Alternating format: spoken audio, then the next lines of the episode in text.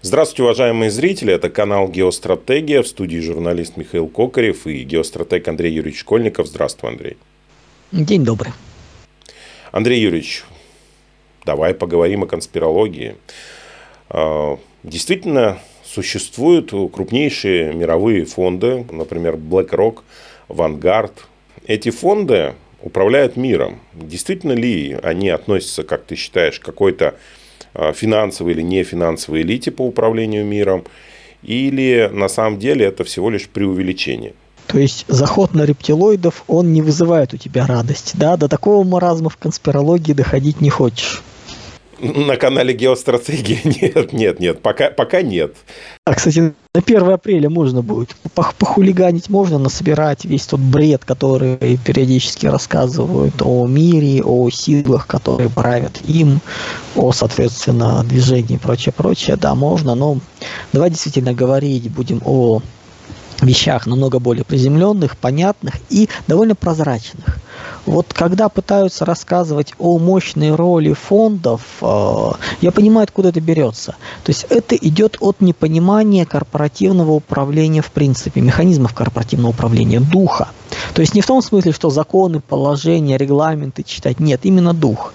И когда мы начинаем не понимать, то у нас то же самое происходит, например, когда начинают говорить, что вот центральный банк не подчинен никому.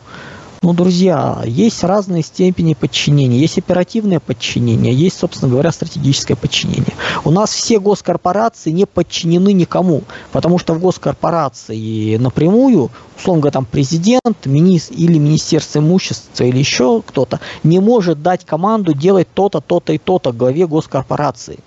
Он может всего лишь через совет директоров его отправить в отставку, если он начинает косячить. Но давать прямые поручения нельзя. То же самое с Центральным банком. При необходимости, при желании в рамках существующей системы власти, разграничения, президент России, парламент, то есть как там это прописано, вот кто избирает э, главу, вот тот и может бы отправить его в отставку. Все. То есть не может э, орган стратегического управления вмешиваться в оперативную текущую, текущую работу, но при желании он может просто поменять руководителя. Это и есть корпоративное управление, это есть разграничение, разделение. Поэтому, когда это не понимается, появляются вот всевозможные дебилоиды, рептилоиды, которые бегают и кричат, что вы не понимаете другое. У нас в Конституции до буквенно не написано, что слово подчиняется. Его нету, соответственно, вот. И дальше начинается такая э, отвлечение людей от реальных дел. То есть, когда надо решать конкретные проблемы, говорится, нет, это все не важно, давайте лучше решим вот это. То есть, людям подсовывается симулятор, и использует то, что в банальном э, обывательском понимании человек просто не понимает этого. Ну, не нужно им было. Идут его накручивают, и получается результат. Вот давайте не уподобляться таким э, странным людям, с очень упрощенным представлением, а все-таки понимать, что есть стратегическое управление, есть э, оперативное управление. Причем в большей части систем оно делается коллегиальный орган управления, совет директоров, дальше единоличный орган управления, генеральный директор там, или президент, ну, дальше уже начинаются конкретные вопросы управления и прочее. Совет, ну, как бы уже внутренние вещи. Есть система по-другому. В той же Индии, например, сделана хитрее. Это интересная система, там они поменены местами – ну, мы сейчас небольшой боковик уйдем, просто он э, интересен. Там сделано как? У них стратегическим управлением занимается единоличный орган, условно говоря, президент, а оперативным управлением коллегиальный орган, правительство. То есть президент не напрямую не вмешивается в текущий вопрос управления. Премьер-министр это все делает. То есть премьер-министр, правительство, там система, исходящая от партийных выборов. И по сути за все происходящее отвечает не лично даже премьер-министр, а премьер-министр с правительством. Но в случае, если он выходит за пределы своих полномочий, что-то делает, он тут же меняется одномоментным президентом.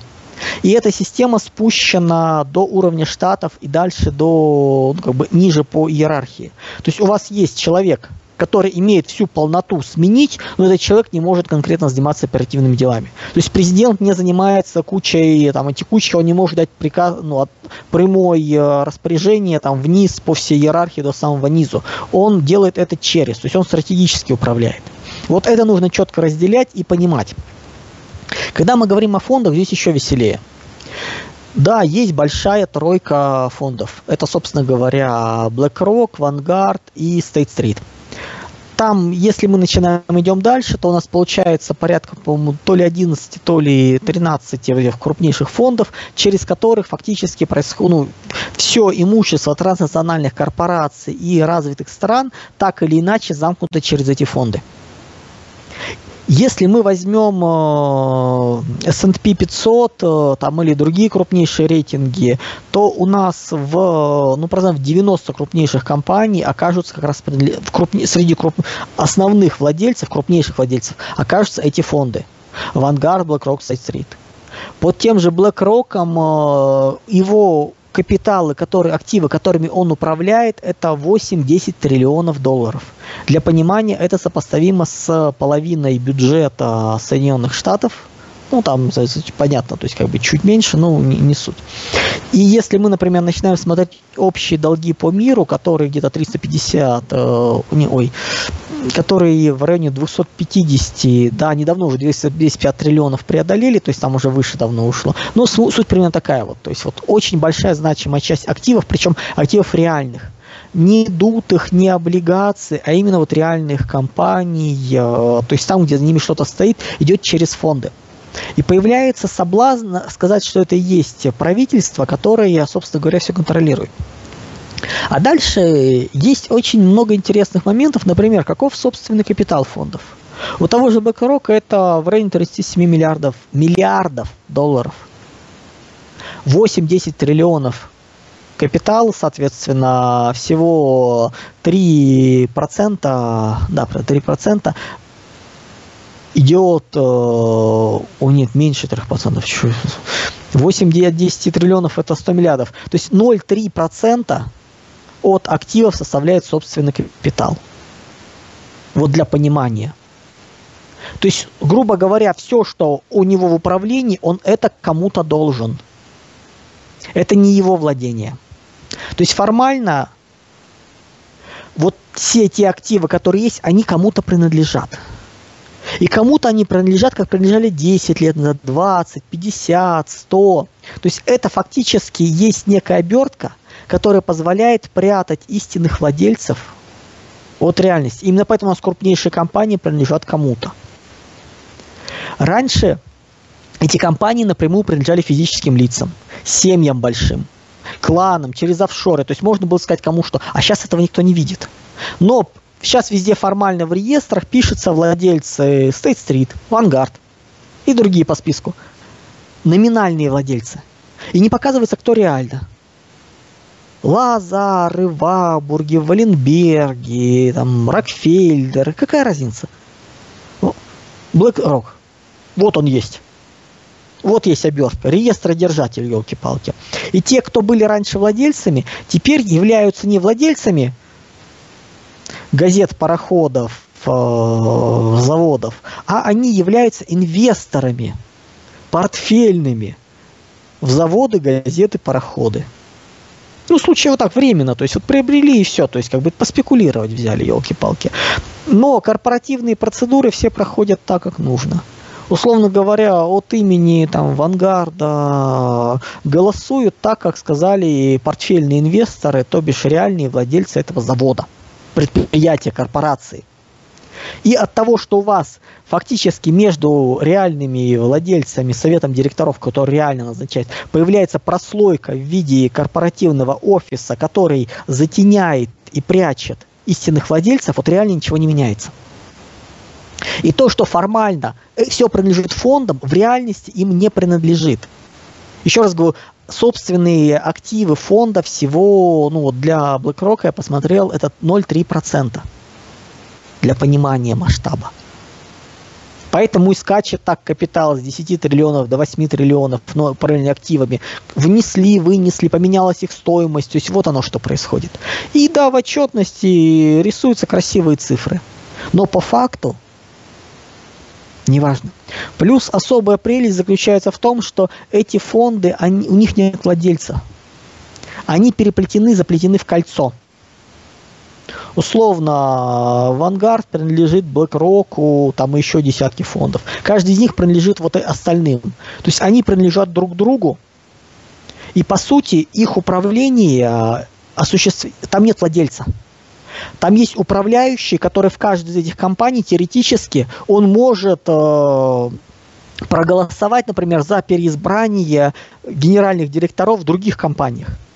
Но он лишь маленькая часть. Они соберутся, проголосуют, уберут, например, его.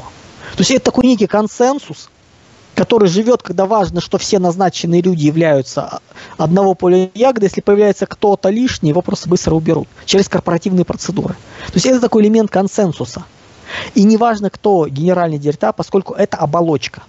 Да, оболочка со своими функционалом, своими процедурами, которые поручения реальных владельцев доводят до конкретной функции. Для чего это сделано? Ну, смотрите, в странах Запада очень высокие налоги на наследование. Причем это шкала растущая, начиная там от э, десятки процентов, то есть там и за 50 процентов может уйти. Но это к простым гражданам. А для больших компаний, ну вы когда-нибудь слышали последние лет 20-30, что умер большой известный э, там, мультимиллиардер или глава семейства, и десятки, там, сотни миллиардов долларов, там, евро были заплачены в виде налогов при переходе наследования? Нет такого. Это все убрано. И через фонды это непонятно. Спрятано. Поэтому реальными владельцами являются кто угодно. Он тут есть э, чуд, ну, есть разные объекты на территории России. Э, есть замечательный там в Сочи замечательный ресторан. Никто не знает, кто владелец. Какой-то офшор, и там вот, ну, как бы, или там компания, я уже не помню кто, у которой вот дама, которая раньше работала в турбизнесе. Это вот у нее. Ну, друзья, ну, давайте как бы вот, вот, вот. Формально никто ничего не знает. Все прекрасно при необходимости могут понять, кто там чего делает. Вот, вот это вот так вот делается. В России есть пример Сургутнефтегаз где Богданов, по сути, создал такую систему замкнутую. То есть компании владеют внучки этой, этой компании. То есть есть ДЗО, у этих ДЗО есть свои дочки, и эти дочки владеют головной компанией. Замкнутая система. То есть меняется генеральный директор, и он в рамках корпоративной процедуры полностью берет под контроль всю систему. Здесь хитрее, здесь элита владеет, причем элита владеет не самими активами, а средой, которая позволяет ей управлять чтобы никакое нахрен государство, США, Британия, Франция, Япония, в общем, не важно, ну, Япония как бы это отдельная там система у них, да. В общем, никакое западное государство не могло влезть в эту систему и пытаться требовать начать налоги. Этого не видно просто. Вот есть большой такой спрут, замутый в кольцо, который никому, по сути, не принадлежит, никому не подчиняется, который не... Его взять за жабры, это нужно отловить всех генеральных директоров, грубо говоря, этих вот э, компаний, запереть их в ангаре, и пока они не подпишут все документы и не переизберут, вот, вот по цепочке называется, не выпускать. По-другому никак. Ну или, собственно говоря, начи- начинаешь отбирать, а там особо ничего и нету. Активов не так и много. С точки зрения управля... управления активов и собственного капитала, ну, нет. Поэтому фонды получают, ну, как бы активы у своих клиентов. И везде написан фонд. Портфельные инвесторы, не владельцы. Владельцы есть, а портфельных инвесторов не видно. И структура вообще контроля этой системы, она, как вот в капле отражается море, она замечательно отражает структуру англосаксонских элит. Равенство. То есть есть порядка 10 тысяч человек, там плюс, ну, плюс члены их семей, э, любовницы, домашние зверушки, черт знает называется кто, которые составляют международную элиту, то транснациональную. Это в основном англосаксонская плюс иудаизированная. Вот этот вот, вот конгломерат такой. И остальных представителей очень мало. Горизонтальные связи. Решение принимается через консенсус. И равенство. А первый среди равных, но не выше. Вот это вот система BlackRock. Поэтому, когда начинают говорить, что фонды что-то делают, их не нужно демонизировать. Они не субъекты. Это не тайное правительство. Это оболочка. Инструмент сокрытия налогов от элит. Как владели когда стандарт Нойл э, Рокфеллеры делили, если переводить этот стандарт Нойл в текущую стоимость, вот из того, что было, это порядка, по-моему, под 3 э, триллиона долларов получается. Вот при переводе. А сейчас на Рокфеллерах ничего особо нет. У них какие-то свои состояния, там сотни миллионов, да, кого-то там вот, вот миллиарды даже. Но это такие какие-то левые бизнесы для души, сбор, акти... сбор картин, яхты. То есть, ну вот, а вот реально откуда эти деньги берутся? Ну, вот, вот Вы что думаете, за сто лет э, они это все потеряли, профукали, проели? Да ничего подобного. Вот так же спрятано. Причем они же, Standard Oil, его не отобрали у них, его разделили на несколько компаний и отстранили их якобы от управления. Да, между ними и компанией появились отдельные прослойка людей, полностью им подчиненные служащие, как бы корпоративные процедуры, вот. А это спрятано теперь. И нет никаких монопольных разборок. У вас э, любая крупная корпорация, э, у нее куча владельцев, ни один из них не является контролирующим все эти фонды, и у вас нет монопольного сговора. Ты можешь собирать любые монополии. Это не видно. В рамках внутренней отчетности всего кластера фондов, да, четко понятно, что вот эта семья собрала, грубо говоря, выкупила вот отрасль. Где-то миноритарный пакет, где-то зачем-то контроль, ну, вот, вот у нее это есть. Но ты извне этого не видишь. Ты даже будучи внутри одного из фондов этого не увидишь. Не имея информацию по всем фондам, где это разбросано. Ты не можешь собрать, и когда собираешь, говоришь, да елки-палки, у нас картельный сговор общемирового масштаба. Этих картельных сговоров у нас практически в каждой отрасли. Поскольку старые семьи так и живут, они создают, по сути, монополию. Причем выкупая миноритарные пакеты всех предприятий отрасли, по сути, контролируя ее движение, отлавливая, чтобы никто не влез, собирая с них. Им не важно, какие будут результаты у конкретного предприятия, они с другого соберут. Отрасль растет на 3%, они растут на 3%. Все. Им не важно, больше, меньше. То есть это как бы вот новое, новое что появляется, докупают. А это не видно. И получается, налогонаследования нету, нету монопольного сговора, и все за вроде как замечательно. С другой стороны, не нужно подать в обратное и начинать игнорировать э, фонды с точки зрения того, что это всего лишь обертка, то есть это такой депозитарий акций. Э, это люди, которые там ну, десятки тысяч э, людей в этом работаем. То есть такие крупные фонды, где-то 15-20 тысяч человек в них работает. Вот, вот в большой тройке, это в каждой из них. Это люди, которые занимаются процедурами, которые как чиновники, которые обрабатывают вот это все. И, понятное дело, они общаются, они собирают статистику, и они создают очень интересные материалы. Их материалы полезно читать. В конце июня вышел замечательный отчет э, Investment Outlook э, на ближайший пол, на полугодовой, полугодовой инвестиционный обзор 2023 э, года в 29 июня этого года вышел. Можете набрать, у меня на телеграм-канале есть вот заметка, ссылка на этот отчет, можете почитать оригинал. Ну, собственно говоря, можете найти на сайт Бэкрока, там он лежит. Вроде как для инвесторов мы четко помним, э, что здесь инвесторы это не те, которые накупили вот реальных облигаций, фьючерсов на фьючерсы, деривативы. Вот, вот, вот, вот нет этого всего. То есть это не те, которые молодые миллиардеры, которые формировали молодые деньги в последние десятилетия и которые, собственно говоря, реальных активов у них нет, у них все активы бумажки. Обнули это, пройти кризис, они нищие. Они еще должны, называется, активов нету. Вот, вот такой момент. Это реальные компании, реальные отрасли. И вот эти ребята замечательно делают обзоры. И мы понимаем, что эти обзоры направлены не на конкретных реальных портфельных инвесторов, давайте называть их так, которые реально владельцы отрасли, а на людей на рынке. И интересно посмотреть, что именно вот оттуда идет. И начинаешь когда читать, складывается впечатление, что это ну, такой э, рекламный продукт для того, чтобы заманить. То есть вот Буратин заманивают на поле чудес. То есть вот выступают э, Лиса Алиса, Кот Базилио, рассказывает сказки Буратинам, где будет счастье. Что мне понравилось в этом отчете? Они игнорируют макроэкономические проблемы. Они говорят, что они есть, не пытаются даже их рассматривать, решать, рассматривать всю ситуацию изолированно. Мы ни черта не понимаем, вот логики, мы ни черта не понимаем, как с этим справиться, что с этим делать, поэтому давайте не обращать на внимание. Дальше следующий тезис. Мир позитивистский.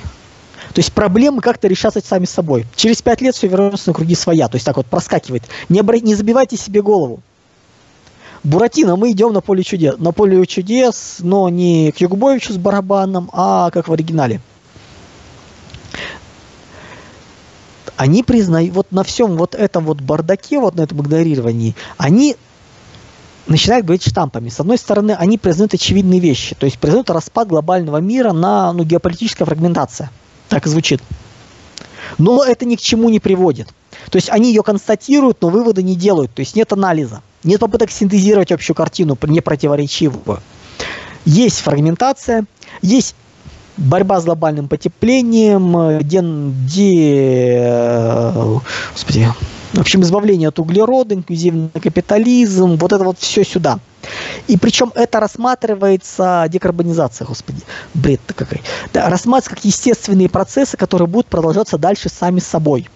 То есть то, что это противоречит распаду глобализма и фрагментации геополитической и экономической и военной, как они это пишут, то, что вот этот весь бред никак не рефлексируется. Причем, что забавно, ну, скажем так, одно дело, когда говорит, говорю это я, например, когда Андрей Ильич Белоусов, первый наш вице-премьер, говорит, что вся вот эта вот повестка экологическая, это 10% экологии, 90% экономики, в контексте, что это, грубо говоря, манипуляции, вот это игнорируется. Да, мир распадается, но все равно глобальное потепление, декларация будет.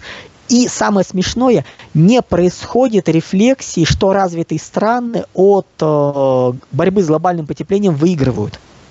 То есть они, борьба продолжается, и развивающиеся страны продолжают жестко развиваться. Несмотря на то, что, собственно говоря, по логике как раз развивающие страны перестают что-либо делать и начинают дико деградировать с десятками процентов умерших людей от невозможности систему поддерживать. То есть единой цельной антологии нету. Экономика описана какими-то кусками, штампами.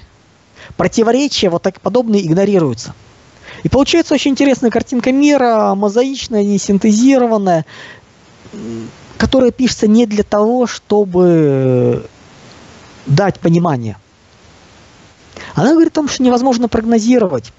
Любые разговоры, ну это как бы мы сейчас говорим о внутреннем слое, понятно, что напрямую это не пишется, это как бы вот уже вот то, что внутри. Они говорят, что невозможно прогнозировать, горизонт планирования нужно уменьшать, э, и нужно для спасения найти некие тихие гавани, островки спокойствия.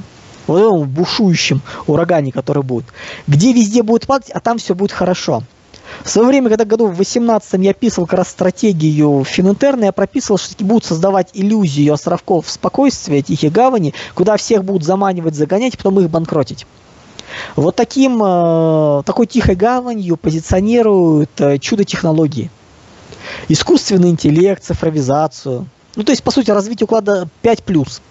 Ну, 5 это был пятый уклад микроэлектроника, 5 плюс цифровизация, 5 плюс плюс это виртуальные среды и прочее. Не, не, цифровизация искусственный интеллект, даже без перехода дальше. То есть инвестировать по BlackRock нужно в отрасли компании, где она наиболее развита. Везде будут падать, а там нет. Прелесть какая. Мы не можем дать нормальной картинки мира, мы рассказываем позитивистски, все вырастет, все само собой рассосется. Мы не говорим точно, но мы говорим вам маркеры, куда идти. Если внутри отрасли даже не просто отрасль, а внутри отрасли есть компании, которые более цифровизованы, у них за ними будущее. Примитивно. Но для инвесторов рекомендации такого фонда, у, понятное дело, что США у них будет устойчиво. Что, кстати, плюс. Исчезла аргументация, что США и Запад будут устойчивы, потому что они либеральные, демократичные и прочее. То есть такие идеологические штампы убрали. Экономические штампы тоже, кстати, смягчили. Что мне понравилось, э, ребята начали хитрить. Именно поэтому, вот потому что вот начали убирать такую жесткую идеологию, которая перестала работать, очень аккуратно убирать, и добавлять вот эти вот рассказы про поле дураков, мы понимаем, что у нас, э, ну, как бы изначально, вот если классическая ситуация, ну, или идиоты не понимаем, что происходит, поэтому что-то надо написать, мы написали, или мы заманиваем Буратин. Потому как они это делают, мы понимаем, что они, да, заманивают Буратин. То есть, э, то, как, например, я советую, говорю, что, ребят, ну, когда вот все крушится, катастрофы и прочее, самые ликвидные запасы, это для простых людей это металлическое золото, нахрен выведено из всех систем. Или, собственно говоря, запасы для собственного производства. BlackRock в качестве защитных активов, защитных активов в кризис – у них не кроссовок, у них кризис, предлагают цифровые технологии, все, что с ними связано, то есть развитие. Фактически эта логика следующая. Все будет падать, мы не знаем как, но мы знаем точно, что потом вырастет. Поэтому давайте все туда побежали. Манипуляции, да, обман, да. Поэтому очень внимательно такие вещи отслеживать. Ни в коем случае это не является централизованным правительством. Э, это, по сути, обертка. Причем вот эти советы, они нацелены не на портфельных инвесторов, э, которые там вложили свое, они направлены на широкий круг, на широкую аудиторию, которая смотрит, что посоветовали, и начинает туда лезть. Фактически мы имеем разгон и с большой вероятностью какое-то время туда сейчас будут активно загонять, рассказывая, ну поскольку ну, как бы тут такая затравка пошла, начало, загонять высокие технологии, а потом это все рухнет, и, ну, собственно говоря, все, кто туда влез, останутся ни с чем. Вот такой у нас интересный фонд, и так они интересно работают. Андрей Юрьевич, ну тогда вопрос тебе задам по поводу нашей Украины, да? Почему они лезут туда?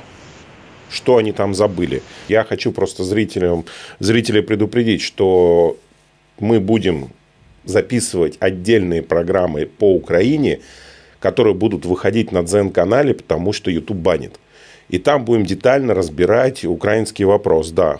Ну, Дзен-канал, в ВК, Рутуб, да-да, туда-туда. Не YouTube. А ссылочки будут, и ссылочки на каналы будут уже сейчас в описании, можете кликать. Вот. Ну и на телеграм-канале, то есть обязательно подписывайтесь на все э, российские соцсети, потому что там будет дополнительный контент, которого нет на ютубе. Да, мы, ну, цензура это, конечно, имеет свои положительные моменты, она дисциплинирует, она позволяет лучше, красивее творить, э, как бы, ну, когда не хватает внутреннего наполнения, бывает помогает внешне, но достаточно посмотреть советские фильмы того же Никиты Сергеевича Михалкова и российские фильмы, когда ты думаешь, как чего говорить, но мы прикинули, что делать э, ролики и не договаривать по Украине с теми реакциями, которые обычно бывают, визги, вопли, крики, лучше это все-таки перенести на российскую платформу. Мы не собираемся жестить э, там, э, и уподобляться людям, которые ну, не могут себя в руках держать и начинают вот нести. Но, по крайней мере, более-менее вежливо, там, аккуратно будем объяснять, но проблемы очень болезненные. Мы начнем с общих проблем Украины, пройдемся по будущему. Просто нам в свое время будущее Новороссии э, забанили и канал подвесили, то есть как бы кинули, ну его нафиг. Поэтому мы сейчас про, про Украину как есть, Новороссию затронем, Малороссию, а может быть прямо с Галиции начнем, поскольку сейчас более на самом деле актуально. Ну, то есть посмотрим. Мы сделаем следующие ролики, как раз несколько роликов по Украине, они на, отдель, на те площадки пойдут без Ютуба, Дзен, ВК, Рутуб, смотрите, что вам удобнее, и YouTube канал, ой, господи, телеграм канал, конечно, подписывайтесь. Там это все будет, то есть там, по крайней мере, я оперативно где-то что-то я выступаю, как бы я очень от этого отбрыкиваюсь. Тут, Михаил, поделюсь сейчас, я тут пару дней ходил, ругался, поскольку ересь. Ну, я думаю, все знают моя позиция, я не хожу на центральное телевидение в ток-шоу по определению. Все говорю, ребят, у вас появятся нормальные аналитические передачи, где будут там пара человек сидеть и ведущие что-то обсуждать, там один человек, там, ну как-то вот небольшое количество, и серьезные умные темы, я с удовольствием. У меня нет э, предубеждений, э, там, если это нормальная аналитическая работа. Если это куча человек, которые кричат, орут, вот не хочу. Я не знаю, то ли лето пошло, нет экспертов и прочее. Мне за два дня с первого канала три раза с разных программ позвонили, я каждый раз объяснял, что, ребят, я не хочу. Вот это конкретный формат не хочу. Я посмотрел, не хочу, вот это, вот это, вот это, поэтому. Нет, ну вы же будете минут 15, а потом эксперты обсудят. Я говорю, ребята, я посмотрел этих экспертов, я их даже уважаю, некоторых отдельных из них. Я их знаю лично. Ну, не буду называть фамилию, но это хорошие, вменяемые, приличные люди. Но они туда зачем-то ходят. Я не хочу рассказывать э, там 10-15 минут в нормальном режиме, как это есть, а потом вы в передаче будете выяснять, вот то, о ком я рассказывал, он мудак, полный мудак или вождь клана мудаков. Вот у вас, вот, собственно говоря, вся логика будет в этом. Вот ваша передача к этому сходится. Зачем мне это? Все равно запомнится вот это итоговое обсуждение, и я среди вот тех, кто обсуждал. Я говорю, ну зачем мне это надо? И обычно как бы это, ну, периодически, там, ну, звонят, э, я говорю, дорогие друзья, не надо там с центральных каналов. А тут прям, блин, три, в течение двух дней три раза с разных передач Первого канала. Ну, лето, я не знаю, там, что у них, пересменка экспертов не хватает, что ли. Они начинают бегать, искать. Причем темы интересные. Темы, грубо обсуждения, которые глубокие, э, которые в России, ну, несколько человек всего готовы обсуждать их серьезно, но ну, из этих серьезных людей, но если только Александр Дугин, может, готов будет пойти на такое, вот это вот, вот пообщаться, ну, не знаю, как бы он так все-таки ходит на эти вещи, остальные не пойдут. И вот я точно на эту хрень не пойду. Ну вот, вот, вот так вот. Поэтому давайте, да, мы часть информации вынуждены уберем с YouTube, чтобы не устраивать цирк с криками, воплями. Это на отдельные каналы, это все будет рассказано, сделано. Я думаю, в ближайшие дни мы сделаем как раз вот по Украине, то есть следующий ролик мы сегодня, наверное, запишем как раз и туда, соответственно, смотрите, там ссылки будут. Так что вот так. Соответственно, к чему эти все блокроки лезут на Украину? Зачем они покупают? Ну, во-первых, пункт первый, э, не, они не сами лезут, а за ними кто-то из частных инвесторов лезет. Как в свое время, вот в свое время Байден э, вместе с сыном залезли в компанию Бурисма. Сколько времени их полоскали? А если бы они пошли через фонды, Никто бы и не знал, что Хантер Байден э, в компании Бурисма э, немножко не очень хорошо себя финансово по чистоплотности вел. Поэтому кто-то на Украину лезет, кто-то пытается скупить. Причем логика этой покупки не в том смысле, что это теперь принадлежит иностранцам. Нет. Когда коллекторы выкупаются разные кредиты там, с сотовых компаний, с микрофинансирования, они их берут процентов за 10. Все остальное риски того, что ничего не будет получено. Вот те, кто сейчас что-то приобретают на Украине, причем не обязательно это будут именно западные фонды, это может быть какие-нибудь арабы, еще кто-нибудь, они по сути, да даже наши деньги через несколько рук могут пройти вот так вот, приобретают то, что плохо лежит в надежде, а вдруг что-то с этого урвать получится. И все прекрасно понимают, что по умолчанию ничего из этого не выйдет. Но цена там такова, то бишь за даром, что можно рискнуть. Как в свое время в первых драфтах э, в НХЛ наших э, звезд советского хоккея брали, там, драфтовали в второй сотне. Ну, потому что не была вероятность, вероятность того, что он поедет, э, была минимальнейшая, но она была какая-то. Вот здесь примерно то же самое. А вдруг получится взять? Поэтому современная экономика, во-первых, экономики там толком и нету, но это надо будем отдельно сейчас как раз разбирать. Все, то есть она умерла. Вот то, что более-менее ликвидно осталось, это на кого-то сейчас записывается и прикрывается блокроком. Прикрывается авангардом. Это очень удобно. Плюс э, еще одна функция этих ребят – это сбивать ну, с туземного правительства. Не конкретное физлицо приезжает и говорит «это мое», а крупная система фонда. Международный фонд, транснациональная корпорация. Если страна начинает пытаться хватать активы, принадлежащие, записанные на фонд, она против себя ставит весь Запад. Страшно это нам? Нет. Мы уже вышли из этой системы. Поэтому то, что кто-то там чего-то запишет на эти фонды, это их личное дело. Пройдут суды, и решение будет принято. В новой юрисдикции, соответственно, в лучших традициях. И не более. Ровно такой же вопрос по поводу долгов Украины. Сейчас более-менее успокоились. Когда все закончится, кто их будет платить? Правильный ответ – никто. Они просто будут обнулены. Придет дефолт со списанием. Долги важно вот, пытаться договориться. С... Если у вас есть долг, это ваша проблема. Если у вас большой долг, это проблемы кредитора. С кредиторами нужно договариваться, если вы хотите дальше занимать на международных рынках. Россия не собирается занимать на международных рынках. Никто с кем договариваться не будет. Долги просто будут обнулены. А то, что останется от Украины, то есть как бы там э, в том или ином формате, это то, структура тоже ничего не сможет занимать на зарубежных рынках. Это бессмысленное занятие. Поэтому будет обнулено, и через некоторое время это станет уже ну, нормой, и на этом все успокоится. Так что да, они лезут, но это именно вот коллекторы, которые хотят урвать хоть что-то. Поэтому не нужно преувеличивать, не нужно пытаться представлять картину, что миром правят э, дает чудные компании. Нет, нет еще раз нет. Правильно ли я понимаю, что э, на самом деле э, И у нас в России в том числе существуют подобные компании, и мы в эту же сторону двигаемся. Тот же Михаил Владимирович Мишустин, он в свое время работал Михаил, я понял, нет, не существуют наши товарищи вроде там э, владельцев Норникеля и прочие олигархи, они хотели вписаться в западные фонды как раз и передать все туда. Им это не позволили.